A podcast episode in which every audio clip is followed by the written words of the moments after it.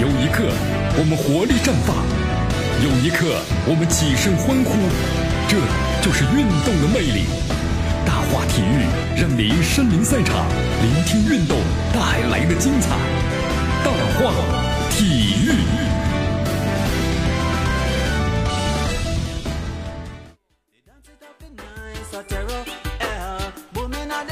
好，欢迎大家来到江南为大家所带来的大话体育，继续锁定 FM 九十六点七啊，绵阳广播电视台我们的故事广播。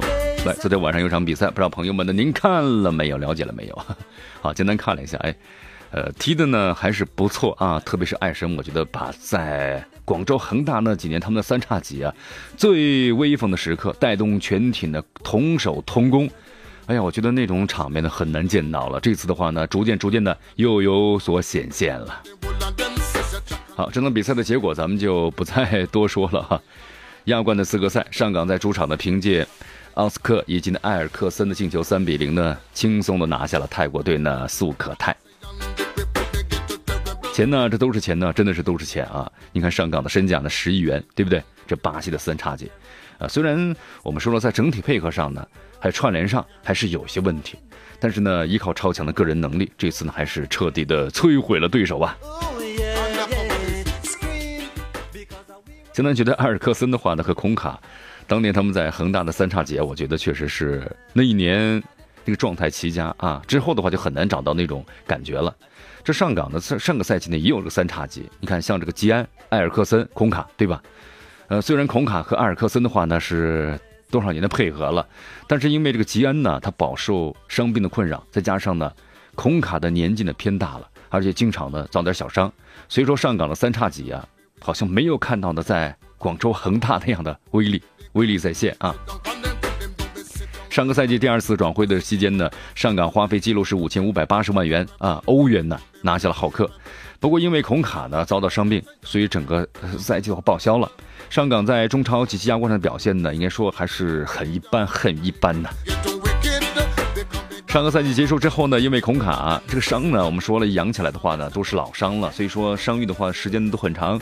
那么即使伤愈的话会影响本赛季的开局阶段的比赛，所以上港队后来商量了下啊，然后以六千万欧元呢，以及两千万英镑的年薪拿下了奥斯卡，所以上港队呢组成的是浩克、埃尔克森和奥斯卡的疯狂巴西的进攻的三叉戟。呃，其实相当算了一下，这三人的总额呀，转会费用达到了是一点三四亿的欧元，约合人民币呢九点八七亿。我的天哪，亚洲第一三叉戟了啊！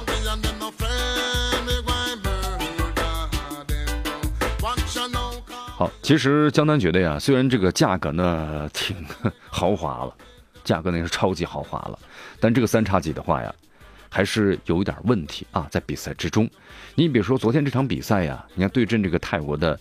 苏可泰，艾克森呢是出任中锋，浩克呢出任是左边锋，奥斯卡呢是出现在中路靠左的位置上。其实对手呢防守是很密集嘛，他们知道自己的这个进攻对吧能力呢偏弱，那么怎么样呢？那我就密集防守。所以说这三人呢在进攻当中，我们看出了面对这样的防守呢还是办法不多。那么优点呢奔跑能力出色，一旦打出这个转换进攻啊，他们都有一击致命的能力，对不对？这样的场面我们都自己看到了。好，当然我们说了，这三叉戟呢第一次在正式场合的比赛，对吧？虽然比赛中的配合呢还有不到位的情况，但是江南在想呢，可能以后的话，随着整体的磨合的深入，那么上港三叉戟的威力呢，应该说会越来越大，是不是呢？应该是这样啊。好，这场比赛咱们来关注一下吧。刚才我们把大体的情况说了一下，啊，其实江南觉得呀。在中超和亚冠赛场上呢，还真是没有人像埃尔克森这样的铁血，但是呢又我见幽灵，对不对？呃，应该说呢，无论是广州恒大时代的埃尔克森，还是上海滩下的埃尔克森啊，都是咱们中超呢和亚冠战场上的当之无愧的战神，确实非常的不错。呃，埃尔克森呢身材呢还是蛮高大，但是踢的足球啊很有艺术性，他不是属于身体特别硬的那种，很柔软，感觉呢是把皮球在青花瓷上呢玩杂耍。对不对？呃，身价呢也不错啊，五百七十万欧元的身价，当时呢不算高，踢出了球星的风采。那么如今的身价是一千八百五十万欧元了，涨了三倍有余了啊，踢出了巨星的风采。所以阿尔克森非常不错啊，在广州恒大踢了三年，对吧？打进五十九个中超进球，十六个亚冠的进球。那么如果当年广州恒大没有孔卡，或者说是没有这个穆里奇，阿尔克森呢？你看，后来以一个人之躯承担了上述两个人重量，对不对？在任何一个位置上都做出了自己的榜样。所以说呢，贵为广州恒大的辉煌呢，也创下了汗马功劳啊，非常不错啊。但是在一五赛季呢，埃尔克森的状态不太好了，为什么？因为伤病的问题嘛，影响了他在中超还有亚冠的这个数据啊，七个中超进球和三个亚冠进球。所以说呢，一五赛季还是蛮惨淡的。但是非常不错啊，二零一六赛季一千八百五十万欧元的身价加盟上海上港了。所以说，身体状况怎么样呢？去年还是不是特别好，十一个中超进球，四个亚冠进球。呃，对于他来说呢，不满意。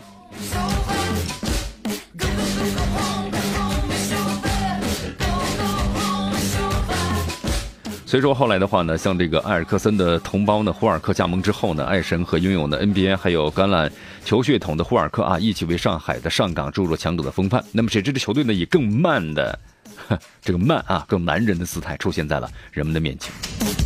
所以说，慢慢这个战神阿尔克森的话呢，越来越感觉是满血复活了。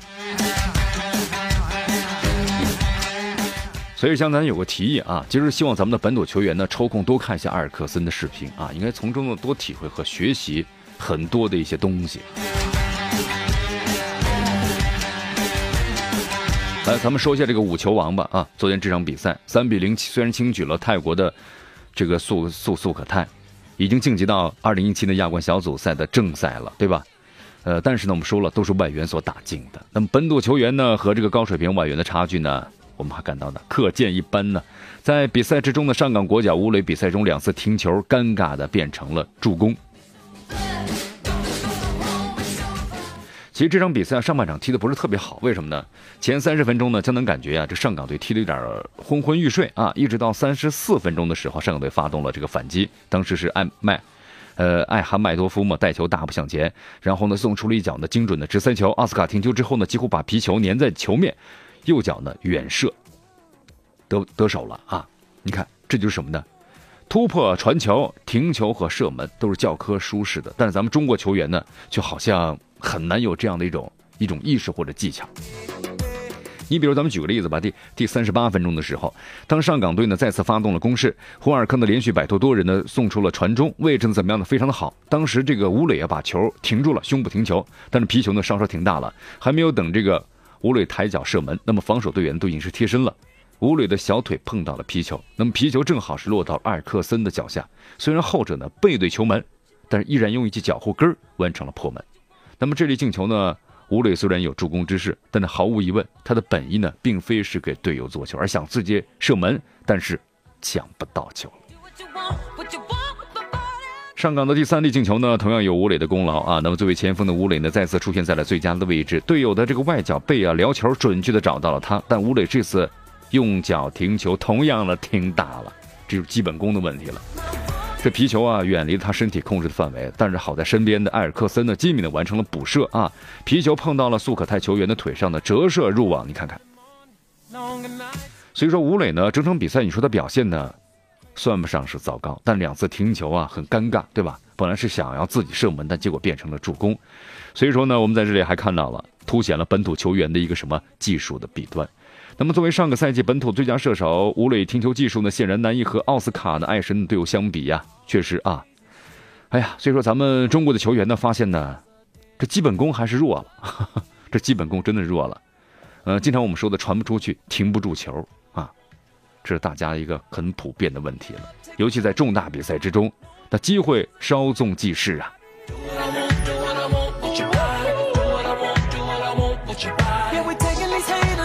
好，在比赛之后呢，咱们来看一下这个泰国的素可泰的主帅啊，也点评了本场比赛。他对于结果呢感到非常的失望。考虑到两队在实力方面的差距，他说这样的结果呢其实也非常的正常吧。主教练认为呢上半场两个丢球太过于容易了，导致了整场比赛的走向。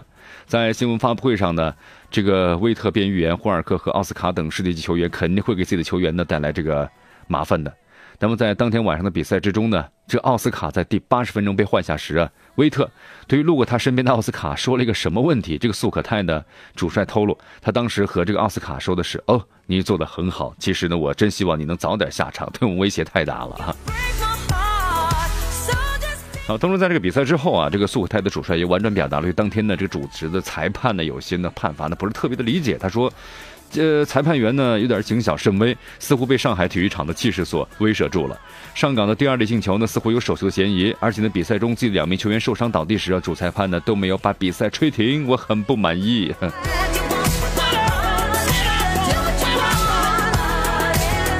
好，输了球呢，确实有点这个不满意啊，也都是很正常的这种情况。呃，同时呢，在这个新赛季啊，亚冠联赛呢东南区的比赛当中啊，中日韩球队呢，我们都说了呃参加这个附加赛啊。那么同日本大阪钢大呢，三比零是取胜柔佛。同时，蔚山现代呢，好不容易在点球大战中啊击败了香港的节制。上海上港呢，在主场是三比零拿下了泰国的素可泰。素可泰，现在总感觉这个名字有点像这个什么呢？一个药的名字一样哈。好，我们再来关注这个下面的消息啊。呃，在这两天的话，广州恒大呢在日本呢进行这个集训。广州恒大呀，他和日本的另外一支前豪门球队啊，就是名古屋虎鲸队呢进行一场这个友谊赛。呃，这场比赛当中啊，广州恒大呢取得了大比分的胜利啊，一比六，六比一，应该这么说。所以一下这个前豪门球队名古屋虎鲸队啊，遭到了日本网友们的这个呃热烈的抨击啊啊！其实我们说了，这个比赛呢就是这样子，总会有输和有赢嘛。好的，朋友们，以上呢就是今天的江南说新闻的主要节目内容。那么今天的节目到此就结束了，我是江南，咱们明天见。